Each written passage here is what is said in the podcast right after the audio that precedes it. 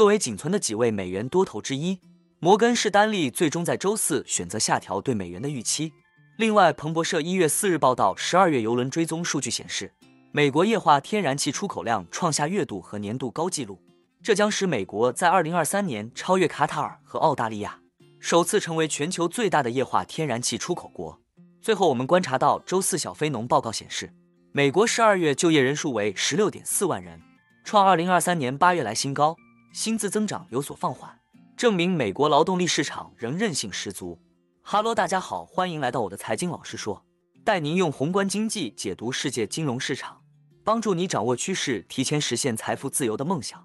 如果你也对股市投资理财以及宏观经济市场感兴趣，记得订阅我的频道，打开小铃铛。这样你才不会错过最新的影片通知哦。那我们就开始今天的节目吧。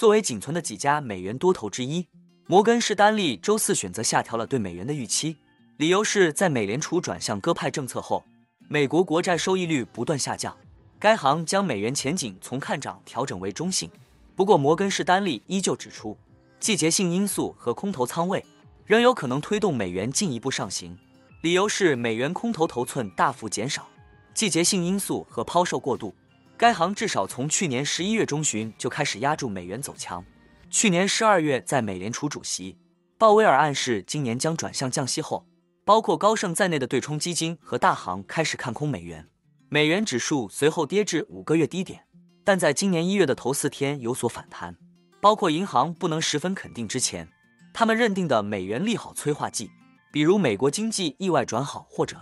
核心 PCE 移动均线明显上行，是否足以盖过风险并提振美元？去年十二月，大多数银行等少数基金经理反对市场普遍的看法，并警告称，随着美国经济表现出色，美元将在二零二四年出人意料的走强。而在外媒调查的分析师中，大多数人认为美元将会走弱，摩根士丹利也不再坚守做空欧元对美元的观点，并建议投资者转而做空欧元对日元。该银行预测，随着联邦基金利率下降，日元将升值；而随着欧元区经济继续走弱，欧元将贬值。策略师在一月四日发布的一份报告中写道：“我们对美元的看法转为中性，因为我们对美元走强的信心显著减弱。”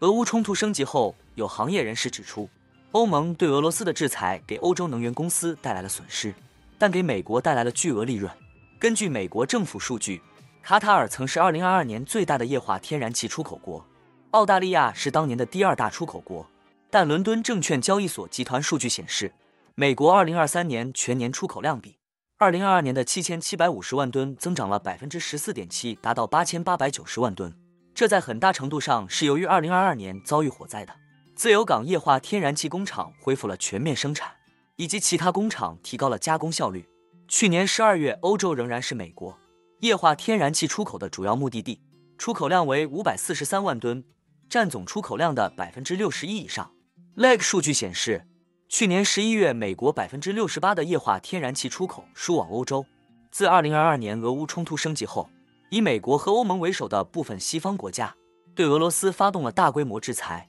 随后，俄罗斯制定不友好国家和地区名单，并颁发天然气卢布结算法令，要求非友好国家用卢布支付天然气账单。而欧洲国家则采取措施，大大降低了对俄罗斯能源的依赖。值得注意的是，一些欧盟国家还在继续进口俄罗斯天然气。欧盟对俄罗斯的制裁给欧洲能源公司带来了损失，但给美国带来了巨额利润。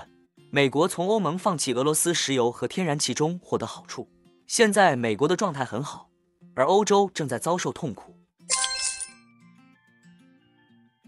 周四公布的小非农数据大超预期。ADP 报告指出，十二月私人雇主增加了十六点四万个工作岗位，就业增长连续第四个月上升，主要是休闲和酒店业招聘的健康增长。但近几个月来，该行业创造的就业机会有所减少。此外，该行业的工资涨幅也居前，年增长率为百分之六点四。建筑业在高利率下保持强劲，但制造业继续挣扎，工作岗位又一个月继续减少。数据公布后，现货黄金回落超六美元。这些数字凸显了新冠疫情后就业市场的韧性。尽管有一些迹象显示劳动力需求放缓，但企业仍在以健康的速度招聘，失业率保持在低位，雇员的工资涨幅继续高于通胀水平。经济学家表示，我们正在回到一个与疫情前的招聘情况非常一致的劳动力市场，工资并没有推动最近的通胀。现在工资增长已经回落，任何工资、物价螺旋上升的风险几乎都已消失。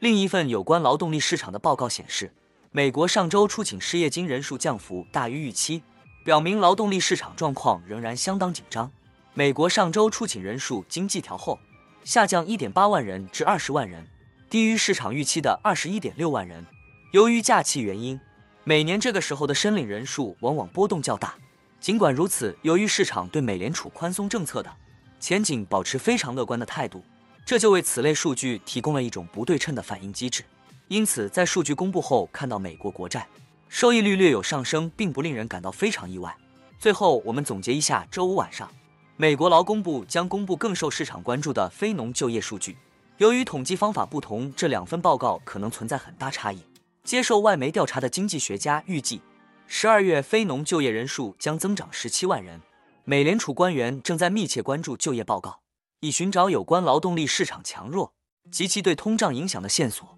根据今日凌晨公布的美联储十二月会议纪要，官员们认为劳动力市场将从过去几年的巨大供需不匹配中更好的恢复平衡。